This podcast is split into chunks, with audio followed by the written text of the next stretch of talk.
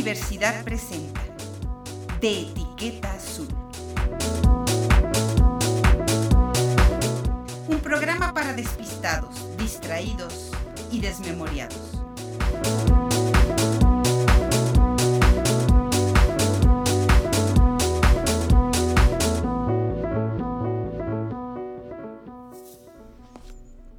¿Cómo estás? Soy Patricia Flores. Te saludo con gusto desde este espacio, transmitiendo en vivo por los micrófonos de Radio Universidad 88.5 del FM.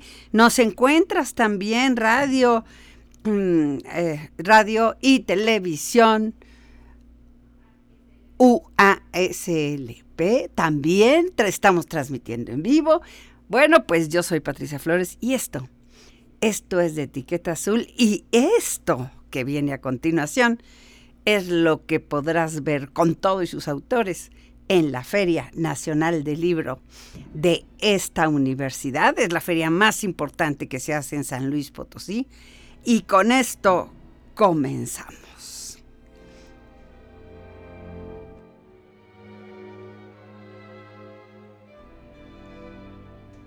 Si tuvieras tres deseos, ¿qué pedirías? Una tarde en que Harlana jugaba con su tablet, descubrió un app que puede concedérselos con todo y hada incluida. Descubramos juntos, pues, que anhela una niña de seis años con semejante oportunidad. Después de todo, nada puede salir mal, ¿estás de acuerdo? Esta es la historia que Bev ha creado. Es un hermoso cuento de hadas para nuestros tiempos. Un cómic en forma de cuento o un cuento en forma de historieta con un espectacular dibujo y perfecta estructura de texto. Esto, esto es Bev. Y se me olvidaba ella, ella es adorable. Es un libro que presenta Planeta y que se llama Tres Deseos, un cuento de hadas punks, espléndidamente ilustrado por Bernardo Fernández Beff. Está editado por Océano, es parte de la colección de historias gráficas y lo que busca, pues primero es el autor le escribe un cuento a su hija y ahí dice así la dedicatoria. Este cuento es para Sofía, que todos los días me confirma sin falta que la magia, que la magia siempre existe. Y para Ida, cuando era punk, parafraseando al principito. Sí, efectivamente, si las hadas usan botas, tienes que creerme, como decía, como decía.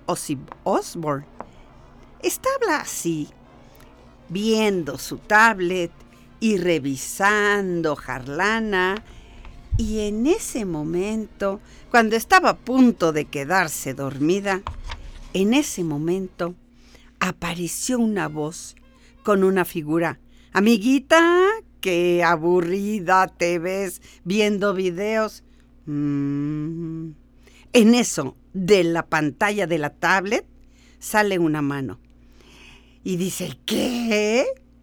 Y no solo sale una mano, sino que sale un conductor, un joven conductor con un trajecito rosa, y dice, esto, esto seguramente te interesa. Basta bajar nuestra APP y registrarte y comprar, por supuesto, uno de nuestros agentes que te visita. Así transcurre esta novela gráfica y le dice entonces el conductor, ahí está, ahí está, cómprala, cómprala. Pero no debo ver primero la letra chiquita, que no, que no, que no entiendes, que no. Ah, por favor, dale clic al botón y compra, te lo ruego.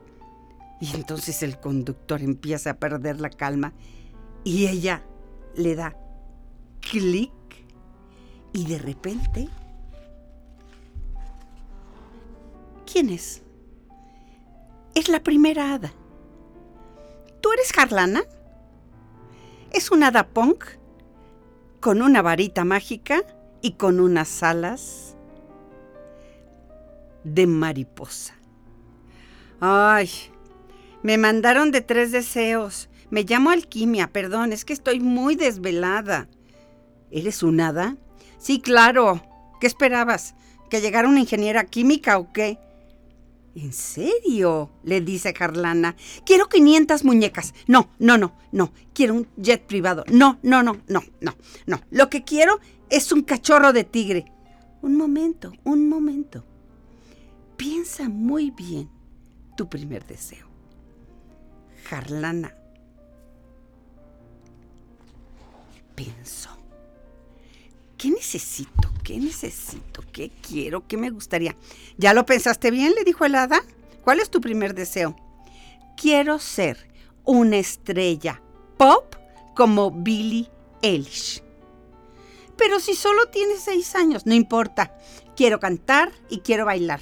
Bueno, bueno, le dice el hada punk con sus alitas de mariposa. Concedido. Y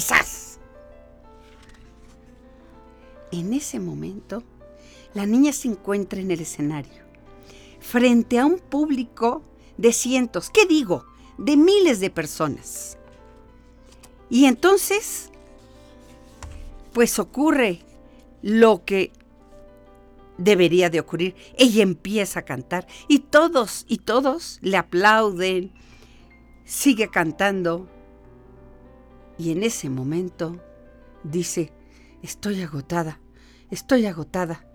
Me voy a dormir. ¿A dónde vas, mi amor? Sale el productor. ¿Quién eres tú? Pues, ¿cómo? ¿Que quién soy yo? Soy tu manager. ¿A dónde vamos? Que estoy muy cansada. Pues lo siento mucho, pero tenemos una entrevista. Y así sucede esta novela gráfica que va a venir a presentar Bev el próximo miércoles. Es exactamente el miércoles ya a la mitad de la feria. Iniciamos el viernes, el, sábado 11, domingo 12, lunes 13, martes 14, miércoles 15.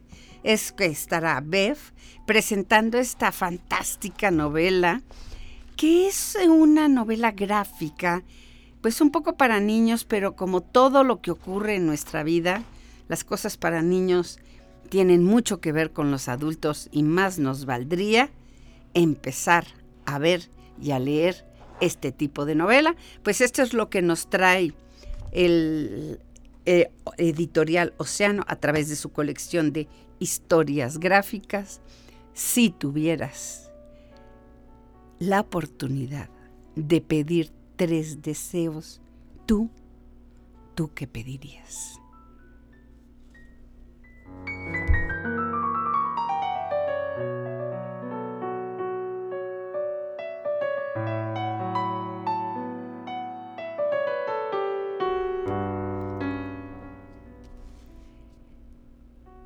¿Qué vas a vivir en el edificio más embrujado de la ciudad? Genial, pues mucha suerte. Resulta que las cartas cuentan la historia. Es la historia de Diego.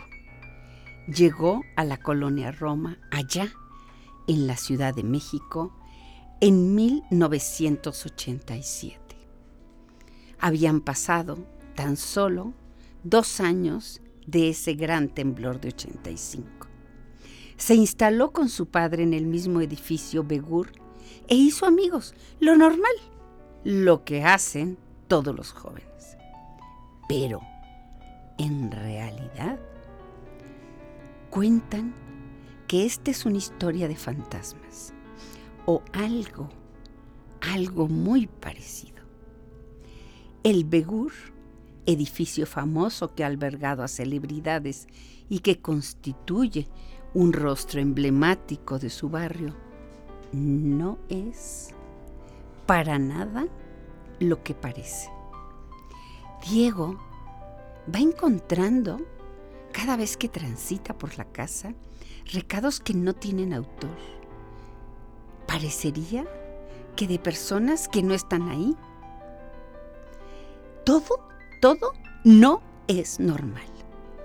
Pero ahora, en estas cartas, Diego cuenta lo que ocurrió.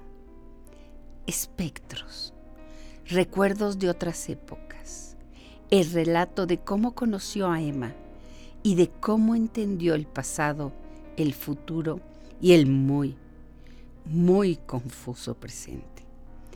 Tiempo de canallas, de verdad.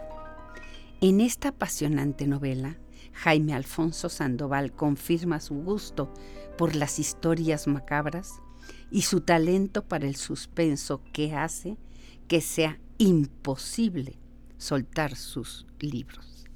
Es un libro también de Océano, pero en esta ocasión es la colección Gran Travesía, esta mm, fantástica colección que, que se diseñó para Editorial Océano. Y lo que hace es eh, Jaime Alfonso Sandoval, que además déjame decirte que este es un potosino que pues se fue más joven, es un hombre joven por supuesto, pero se fue más joven a la Ciudad de México y encontró que tenía una beta no solo de escritor, sino que Jaime Alfonso Sandoval tiene una beta de escritor de historias de horror. Y no solo historias de horror, historias para niños y para jóvenes. Estará aquí en San Luis el primer, el primer fin de semana de la Feria Nacional del Libro. Él se va a estar presentando, es prácticamente el segundo autor que se presenta y la idea de este, pues es en, la intrigante historia del edificio Begur, Jaime Alfonso Sandoval pues va a confirmar una vez más su vocación por la narrativa de misterio sobrenatural y traza un relato de amor inolvidable, de intriga, de sucesos inexplicables. No sé si tú te acuerdas, eh, Jaime Alfonso Sandoval ha venido varias veces a la Feria del Libro de la Universidad es un autor muy leído por niños y por jóvenes, incluso hay jóvenes que pues han crecido con Jaime Alfonso, no en términos de, en términos de presencia, sino en términos de vivencia con sus lecturas. Y la verdad es que ni la rectoría, ni, ni la rectoría de eh, Borley de Exes tiene tantos fenómenos fantasmales como el Begur ya quisiera la Torre de Londres reunir esta cantidad de espectros del libro que eh, trae Jaime Alfonso Sandoval con la gran travesía. Y se llama Tiempo de Canallas. Una de las cosas más interesantes de Jaime Alfonso es que precisamente es capaz de, de lograr un ambiente de terror, un ambiente de misterio, y en esta, tú piénsalo un poco, cada uno de nosotros tenemos una casa o un edificio o algo o un cuarto, una habitación, un closet, alguna parte de nuestra casa que verdaderamente nos volvía locos de miedo. Y así empieza.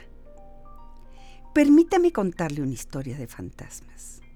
Sé que usted no me conoce y esto debe representar una absoluta intromisión en su vida, pero resulta mejor escribir que acercarme a usted mañana en un pasillo de la universidad donde estudia para contarle una historia de fantasmas, donde usted, usted está involucrada.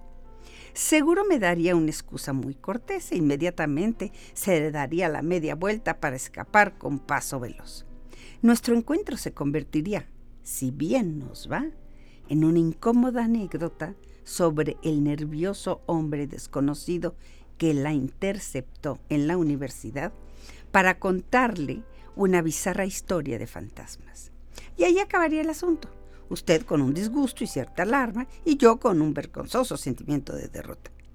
Por eso mismo, he decidido enviar esta carta a su domicilio por correo tradicional. Sí, efectivamente, ese viejo sistema donde un empleado con un uniforme lleva y trae letras. Sé que nadie o casi nadie usa ya este método, pero haré esto precisamente porque quiero recuperar algo, algo de lo que sentimos que se ha perdido y que es maravilloso, el poder de esperar. ¿A qué me refiero? Antes, al esperar una carta durante varias semanas, las palabras adquirían una especie de hondura. Se fermentaban hasta formar un pozo. No sé si me entienda. Cuando se recibía una carta, había que leerla muchas veces hasta encontrar todos los significados. Ahora, esto resulta imposible con el replay o el send, que están disponibles como el gatillo de una escopeta. Y es justo lo que pretendo evitar. No deseo que conteste de inmediato, es más, pido que no me conteste de algún modo. Por eso es esta carta que lleva como remitente un apartado postal, que a su vez conecta a una lista de correos con un seudónimo. Así que, créame, mi estimada ¿ah? no pierda tiempo haciendo el rastreo de de dónde viene la carta. Solo quiero que reflexione sobre estas líneas, porque la historia que estoy a punto de compartirle es de tal manera perturbadora que necesito contarle paso a paso para que pueda concebirla en su sencilla, muy sencilla complejidad. Esto me lleva a hablar del segundo motivo por qué quiero contarle la historia en episodios epistolares y tiene que ver con la verosimilitud.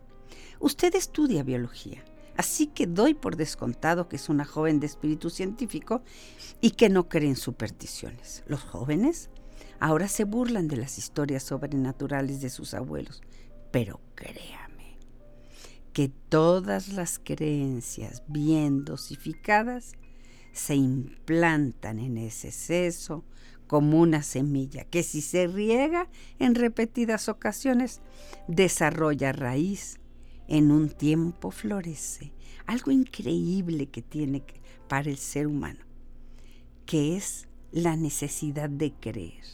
No estoy diciendo que quiero meterme en su cerebro para manipular, esas son tonterías. Lo que sucede es que mi historia debe ser contada en pequeñas dosis.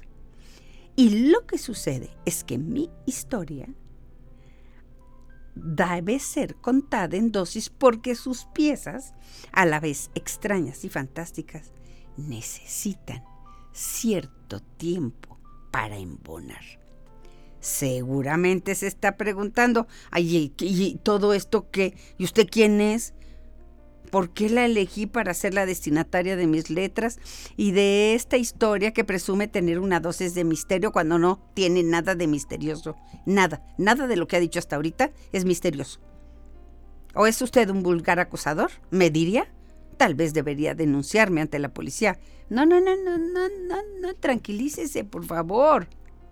Le propongo un pacto unilateral. Lo es, porque esto no es una correspondencia usual. Estamos ante un monólogo en el que he elegido a usted como mi única lectora, pero le puedo dar las siguientes garantías. Sé que no espera mi permiso, pero pueden mostrar estas cartas.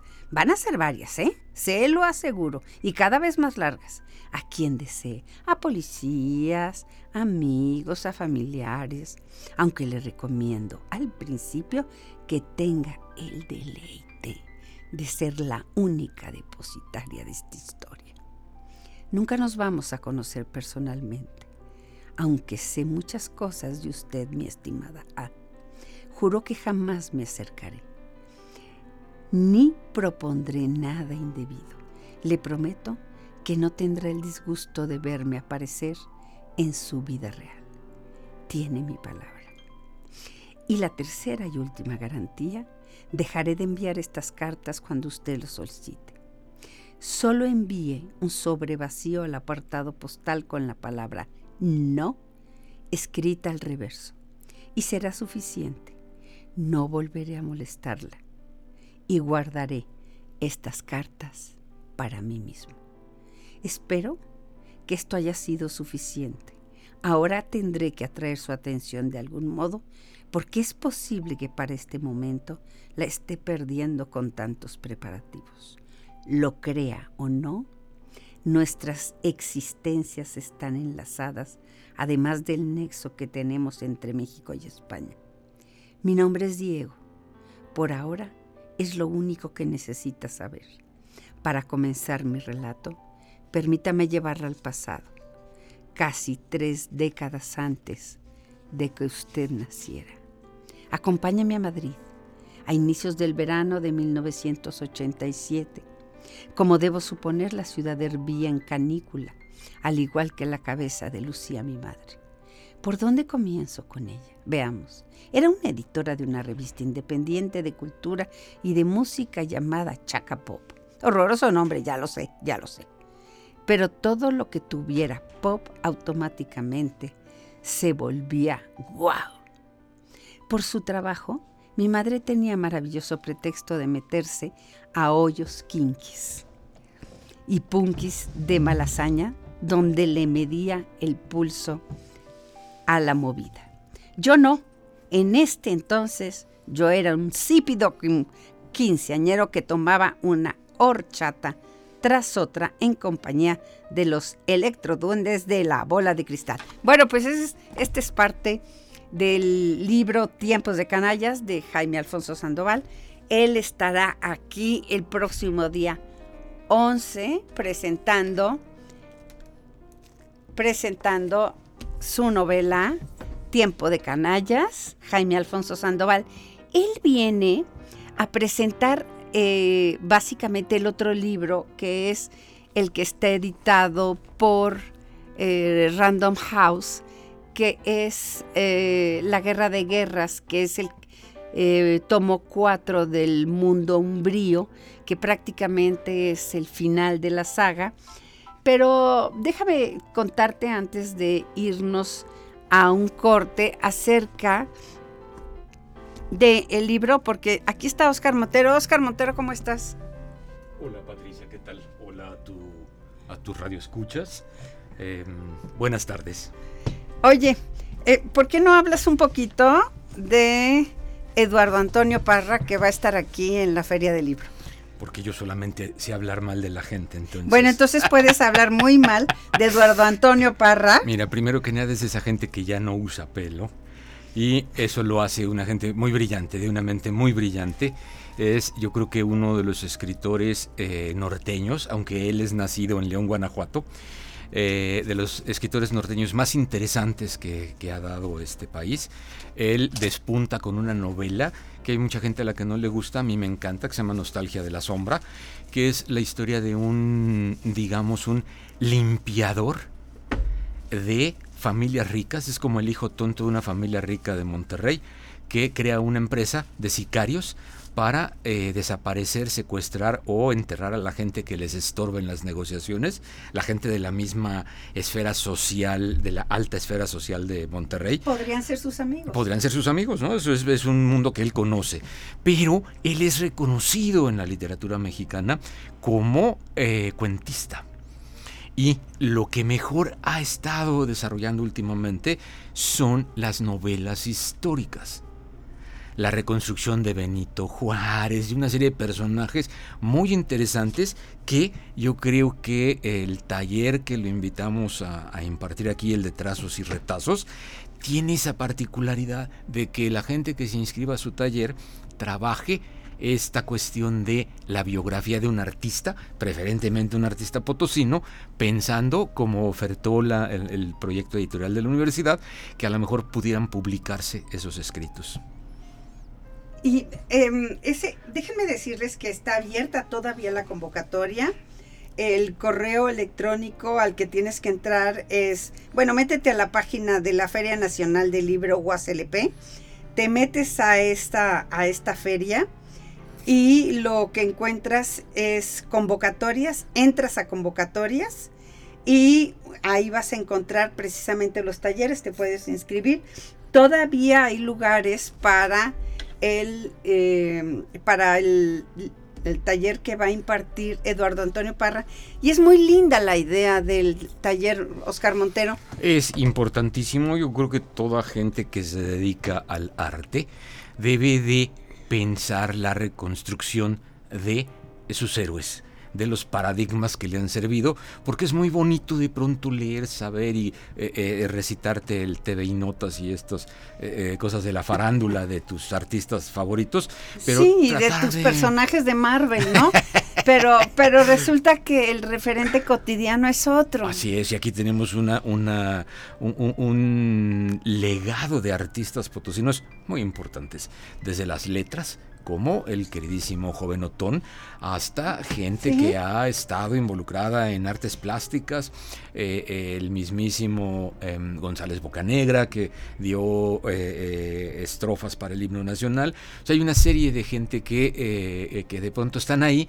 Y bueno, yo tengo de maestro José Ángel Robles, y tú puedes hacer una historia de verdad interesantísima de este artista gráfico, que es un artista que, que es un eh, pintor contemporáneo, es pintor, se especializa en la pintura abstracta.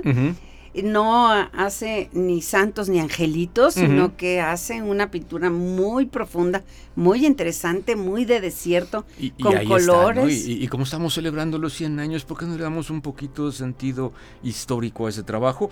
Y esa fue la, razón de invitar a, Eduardo Antonio en esta, en esta ocasión, que, em, bueno, Eduardo Antonio es una gente que tiene pinche mil invitaciones, pinche mil trabajos. De hecho, ahorita está dando un taller donde está es en, con ERA, ¿no? Con la editorial ERA que nos llegó la, publicidad y de ese taller prácticamente se va a Japón, va a, una, a un algo a presentar su novela, una cosa así me dijo. Es que y regresa. lo que ocurre con la novela que va a presentar. que es una novela que no puede, eh, eh, lo atrapa la pandemia y entonces no la puede presentar, sigue trabajando, sigue haciendo muchas cosas y posterga la presentación de la novela, que es. lo que... ¿Qué es lo que está haciendo ahora? Así Está, aunque no es una novela que se haya publicado este año, se quedó ahí guardada justamente por la pandemia y es lo que anda promocionando en este momento. Pues déjame ir un corte, esto es de Etiqueta Azul, la voz que escuchas es la de Oscar Montero y yo soy Patricia Flores. No te vayas, vuelo.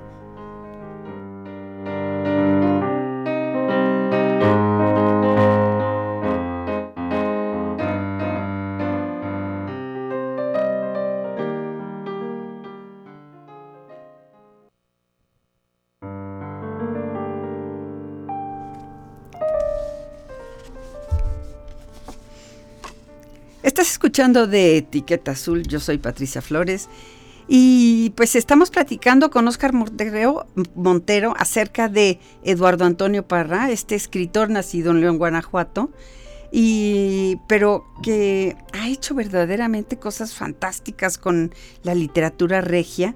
Obtuvo el Premio Internacional de Cuento Juan Rulfo, eh, eh, becario de la Guggenheim, miembro de pues el, Sistema Nacional de Creadores, autor de libros como Los Límites de la Noche, Tierra de Nadie, Nadie los vio salir, Parábolas del Silencio, Desterrados, Ángeles, Putas, Santos y Mártires, de las novelas Nostalgia de la Sombra, hay otra que se llama El Rostro de Piedra, eh, pues eh, ha hecho una gran recopilación de escritores del norte con antología. Sus libros han sido traducidos al inglés, al francés, al portugués, al italiano, al polaco. Y en el 2009 sus cuentos fueron recopilados en Sombras detrás de la ventana, que obtuvo el premio de literatura Anton Artaud en 2010 y en 2014 Desterrados ganó el Premio Nacional de Literatura José Fuentes Mares. Y en esta ocasión es Penguin Random House quien eh, hace la propuesta para que publique este libro que se llama Laberinto y que es el libro que va a estar presentando Oscar Montero. ¿De qué va Laberintos Montero? Pues es una cosa ahí como muy extraña. Eh, eso le encanta a Eduardo Antonio, eh, como reconstruir espacios y tiempos. Es una. Eh, eh, inicia en una fractura de tiempos muy interesante porque unos personajes se encuentran en una cantina en Monterrey y tú reconoces los espacios, reconoces a la gente porque las conoce muy bien Eduardo Antonio y los personajes se quedan viendo como si fuera un duelo del oeste y de pronto uno, del, uno empieza a recordar cuando jugaban al fútbol, cuando estaban en el pueblo y entonces se va dando cuenta que ese que está del otro lado es su cuate de chavo. Y entonces empieza cada uno a, recordar lo que pasó en el pueblo y fue una cosa terrible. Una cosa terrible. Eh, eh, el primer capítulo termina cuando empiezan a recibir todos un WhatsApp y empieza una camioneta de altavoz a decir que se escondan, que se encierren en sus casas, que se metan en, la, en, los, en los, las cisternas porque vienen los malos a atacarlos. Y este, esta historia de la, devastación de los pueblos. De los pueblos. Que la gente termina olvidando para no, simplemente para no recordarlo. Así es. Y entonces aquí él empieza a jugar con esos personajes que sobrevivieron a eso, pero que no sabes cuál fue su papel y qué es lo que te va a En la historia. Bueno, eso, eso es un juego magistral. Sí, sí, sí, creo que tiene una, una estructura muy, muy interesante. Creo que eso es lo que va llevando. Y no nada más va jugando con estos dos personajes, va jugando con algunos otros, porque estos dos personajes se querían, pero no se querían, estaban enamorados de la misma chamaca en la secundaria. Entonces eh, va empezándote a soltar ahí como información hacia ese terreno con toda la violencia que se vive en el norte del país y eh, todas estas cuestiones de desapariciones, eh, toda esta, esta sombra y esta perversidad de no saber quiénes son los malos que vienen a, o, vamos a llamarle los otros, como en la serie de Lost, ahí vienen los otros y que no sabemos de pronto quiénes son o por qué vienen o por qué van a realizar las acciones que van a realizar y que la novela lo va, lo va desmenuzando de una forma muy, muy visceral, muy violenta, pero a la vez muy humana porque no califica, no, no señala, sino que pone el universo ahí. Y eh, me contaba Eduardo Antonio que esta historia está basada en un hecho real que ocurrió eh, como en muchos pueblos. Aquí tuvimos el caso de un pueblo al que lo borraron prácticamente del mapa. Eh, hay otro en Sonora, hay otro en Chihuahua y esta es la historia de lo que ocurrió en Nuevo León. Y porque además una de las cosas interesantes de, de Nuevo León, te acordarás tú, un, un lugar con una movilización muy interesante con el con Tierra y Libertad, por ejemplo, o sea, tuvo una ah, actividad de izquierda muy muy importante. Sí, sí, sí, sí, sí. Incluso ahí operó la Liga 23 de septiembre cuando secuestran a Sada. Así es. Se les muere, ¿no? Era el dueño de Cervecería Cuauhtémoc, se les muere y en Guadalajara habían secuestrado a Zuno y eh, de ahí viene todo el declive de, de esa organización que de pronto trataron medio de, retratar la Narcos México 3, pero estaban más interesados en, en Camarena. Así es. Y, y, lo otro que ocurre en Nuevo León es que no es, por ejemplo, no es Aguilillas, no, no es estas comunidades que siempre tuvieron una actividad de siembra de amapola o de siembra de marihuana, sino que algo trastoca el orden de, un lugar como, como Nuevo León y se trastoca el, el orden y se transforma en, cuestión de, nada de tiempo. Y entonces empiezan a surgir problemas como estos y la gente no sabía ni cómo reaccionar. algo parecido nos pasó a nosotros. ¿no? sabíamos qué hacer. Y ver retratado una historia como esta en una novela es fantástico. Sí, sí, y, algo que me gusta mucho es la prosa, la prosa que tiene Parra, que es muy, muy dura, muy directa, eh, eh, es como si estuvieras platicando justamente en una cantina, como si estuvieras platicando con la gente del pueblo, no es eh, una, una pose literaria, no está jugando a eso, sino le encanta utilizar el lenguaje más común, el más coloquial de la gente como se le llama, de la gente que camina por las calles. Incluso la, hasta, hasta el diseño del, libro y el diseño de la portada es muy interesante porque parece como una pintura al óleo y lo que hay es un, yo soy pésima para coches, pero lo que hay es un coche que en algún momento fue un automóvil de lujo, pero que pues está ahí atascado lleno de lodo, un coche viejo, como algo que se hubiera Así es, se echado a perder.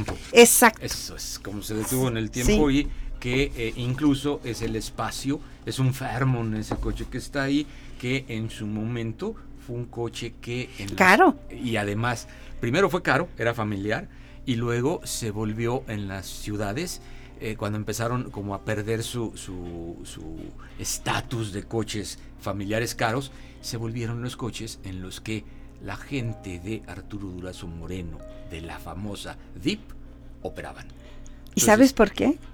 No. Porque el- las cajuelas y los asientos tenían muchos recovecos. Ah, Entonces era muy fácil, era un coche grandotote, y era muy fácil que pudieran meter armas o que pudieran meter droga, y era difícil que los...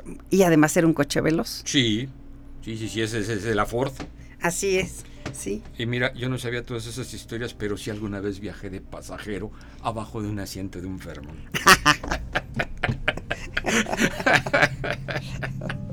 Oye, Montero, bueno, pues este es la, Eduardo Antonio Parra. Él se presenta ya prácticamente para cerrar la Feria Nacional del Libro. Se presenta el día 18 por la tarde. Eh, Oscar Montero lo va a presentar.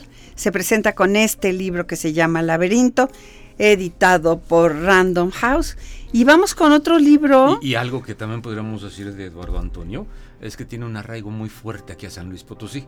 Porque sus padres, después su padre eh, eh, trabajó en el banco, un banco de estos bancos muy importantes mexicano, y él coordinaba la región Bajío. Entonces trabajó en León, después se mudan aquí a San Luis, entonces Eduardo Antonio es un eh, visitante de San Luis desde hace muchos años. y Sus conoce padres, San Luis además. es, cuando ha llegado a venir aquí, no, no, no, ustedes díganme dónde, y él llegaba en la camioneta del papá o llega en la camioneta del papá. Eh, lamentablemente sus padres murieron en los, en los últimos años, eh, pero él tiene casa aquí todavía, entonces es una gente que San Luis Potosí es importante para él en ese sentido. Entonces no viene propiamente a presentar el libro, sino regresa a casa a presentar el libro. Ahí está.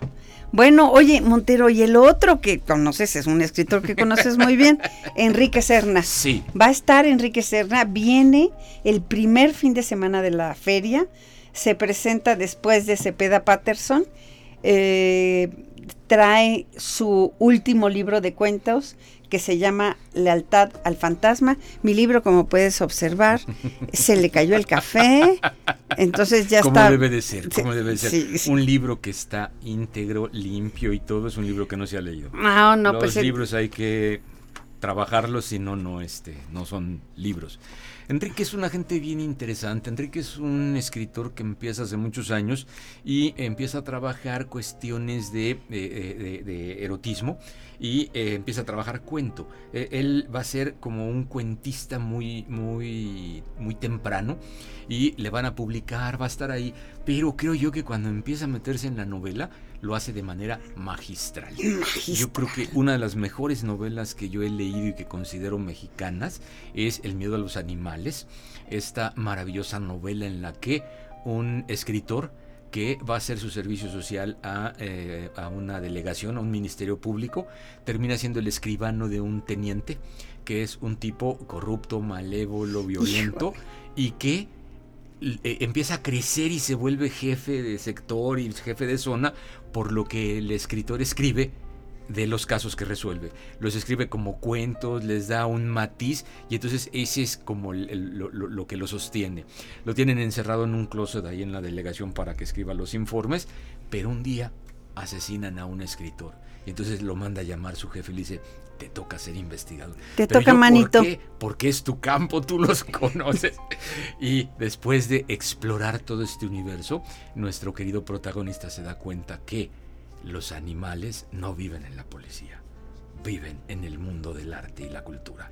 Una novela fantástica, tiene un final verdaderamente maravilloso, una gran crítica a esa conaculta que se dedicó a editar y a publicar libros y que estaban abandonados en bodegas Así es. que era publicar por publicar, termina ahí la novela y eh, después habrá, habrá trabajado otras novelas, eh, ahorita comentabas la que vino a, presentar, eh, que, que yo tuve la suerte de presentar. Sangre erguida. Sangre erguida, con una trilogía que le, le comentaba yo a Cerna que parecía como chiste, porque era un, un actor porno catalán, un este un mexicano y Ay, un no, bueno, colombiano, de- ¿no? el mexicano es fantástico. Fantástico. Y entonces sus aventuras en la cuestión de cumplir 40, 50 años y las fantasías sexuales que tiene cada uno de ellos. ¿no? Entonces es una, una Esa, novela es muy interesante porque es el ego Sí, de los hombres retratado en, en los personajes, porque entonces ellos platican, perdónenme que se lo cuente así, ellos platican con sus penes. sí, Y entonces hay un momento donde de repente se acerca una mujer, bueno, que, que resulta ser fantástica, guapa, atractiva. Y entonces, pues se- de- aquel pene empieza a reaccionar y entonces de- el otro está diciendo, que te aplaques, órale güey, que te aplaques, tranquilízate, no podemos evidenciarnos así, no te pares así, hombre, ¿qué, qué- qué manera, qué manera, eso se llama acoso, Es y entonces es simpatiquísimo porque... tiene un humor muy intenso. mm, No, e- negrísimo. esa, esa novela no es nada policíaca, no es nada de cuestión de, de intriga ni de misterio, todo es humor y es un humor negro que retrata muy bien a tres personalidades de gente que habla lengua española. eh, pero tres distintas, ¿no? Eh, eh, sudamericano, un este. el español, y el mexicano, como, es, como el chiste, de la triada. Así es. Y, Y y- luego iba a presentar cuando la COVID una de las novelas que a mí me Mm, Más. encantó. Híjoles. Este, la historia de el vendedor del El silencio. vendedor del silencio de De Negri, la historia de De Negri, ese periodista que eh, escribió más de lo que publicó. Un periodista que escribía pinche mil notas con las cuales iba a ver a la gente y le decía, mira, te voy a publicar esto mañana. Y la gente, no, no, no, ¿cómo lo podemos arreglar? Pues cáele con una lana. Y entonces por eso escribía más de lo que publicaba. Publicaba poco, pero la gente le tenía un miedo y fue maestro de, em, de, de que Sabludowski sería maestro de... em, del teacher de este Ay, del Joaquín López Joaquín Dóriga. López Dóriga. Sí. Entonces, de ahí viene toda esa, esa formación. De ahí viene, como, como de De Negri, una gran perversidad de periodistas que todavía hasta la fecha siguen trabajando. ¿no? Pero déjame, déjame, Mantero, tú conoces muy bien la obra de Enrique Serna. Y una de las cosas que a mí me llama mucho la atención es que parecería que se compenetra. O sea, hay un momento en el que no sabes si está describiendo o está endiosando a De Negri. Es, pero esa es un- una, una particularidad de Serna Ujú. cómo se mete en los personajes y entonces termina, parecería que él escribe un elogio a, a De Negri, aunque en la historia misma no haya ningún elogio que contar. Así es, así es, un personaje siniestro, un personaje que yo sabía de él, pero no tanto como aprendí No, no. en la novela. Esa vez que entra a caballo al, al, al- al hospital de Alinde porque su padre le había dado un infarto, es fantástico, que asusta a toda la gente y un tipo que eh, todas esas películas y todo eso que veíamos en los 70s, los 60s, de que andaban empistolados y que cual- en cualquier momento sacaban una pistola, ese era de Negri. Ese era. Eh, eh, eh, de Negri era un tipo que andaba armado, mató a mucha gente, eh, eh, asustó a otra y tenía un poder muy fuerte hasta que llega Hasta que... Luis Echeverría. Exacto. Y entonces Luis Echeverría ya no lo invita, él jugaba con Mario Moya Palencia, que era el otro candidato. A Mario Moya Palencia lo bajan. Luis Echeverría venía jugando con Díaz Ordaz todo el asunto de Tlatelolco, fue el que, el, el que Opera políticamente. Opera, opera y despresuriza al país en el 68 y entonces se gana la presidencia. Pero también de Negri se gana el odio de Luis Echeverría. No lo quería y entonces empieza a no invitarlo, a no posicionarlo, Eso, a que no estuviera. detente, detente ahí porque es- esa es una peculiaridad del poder, que es, ya no me invita, ya no me saluda. Eh, Serna Sí. describe ese, esa cualidad del, del sistema político mexicano donde ya no existo, ya no me mira, no me invita, no me convoca. Y por tanto, si el presidente no te mira ni te convoca, nadie más lo hace. Así es, ya no tenían el miedo los escritos que hacía. Ya no tenían ese soporte. Y en la novela retrata muy bien la relación que empieza a tener con la última mujer, la última esposa, a la cual eh, un día que eh, él, era muy violento, golpeaba a sus mujeres, era conocido por eso, eh, la golpea y golpea a sus hijos y ella le dice, si nos vuelves a poner un dedo encima, te mato. Y le cumplió. Así es. Así es. Una novela histórica, una novela, una biografía que Enrique se documentó muy bien. Enrique tiene la particularidad de ser del grupo de, de, la revista esta de Enrique, Enrique Krause. de, letras, de, letras, libres. De letras libres, que son espléndidos investigadores y lectores. Y entonces él tiene mucha información, de ahí él cala mucha información, además de que Enrique también fue de los, de los escritores de, eh, de Uno más Uno y del suplemento de uno más uno, que traían una fuerte línea de investigación, toda esa línea de Becerra Costa. Toda la gente, sí, sí es cierta, de Becerra Costa. entonces todos ellos, eh, bueno, no todos ellos, él tiene ese bagaje de información. Sus novelas están fuertemente documentadas, tienen una, una base muy sólida de información. Porque además, una de las características del vendedor del silencio es la credibilidad. Es sorprendente cómo describe un ambiente y cómo vas viviendo. A mí hay, me parece que es una lección de periodismo y de la historia del periodismo en México. Sí. Cómo jugaron, cómo jugó Julio Scherer, cómo jugó Luis Echeverría, cómo jugó Mario Moya Porque aparecen en la novela, Julio Scherer sale en la novela. Claro. Y de Negri habla con él y, Julio Scherer era también de los aprendices de De Negri, porque De Negri era el viejo de toda esta camada de jóvenes y de alguna forma ahí Julio Scherer va después a formar proceso.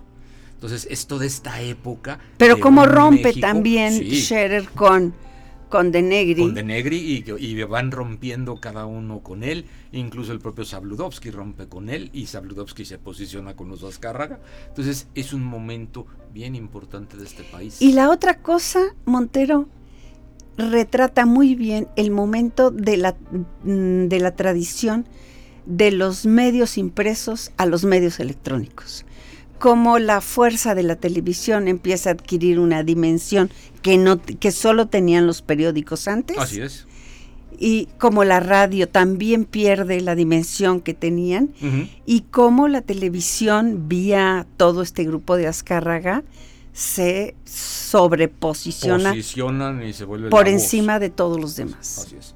Y ahí es cuando vuelan a, a De Negri, ¿no? De Negri ya no tenía cabida en ese mundo, pero sí todas sus formas de trabajar, que son las que impactan y viene Televisa, viene todo esto con esas manías, esas mañas y esos manejos que sabía hacer muy bien de Negri, muchos de ellos se, crecieron y se desarrollaron con ello.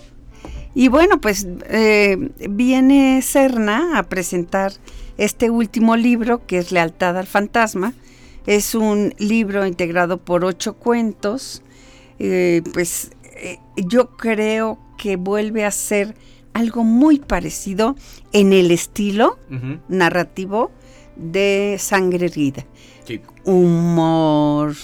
Eh, eh, no está fácil leerlo. Y, yo creo que lo, que lo que logra aquí en este libro, Patricia, es recuperar esa época del cuentista que empezó, que era de humor negro, era, era corrosivo, era mucho ácido, creo que lo recupera aquí.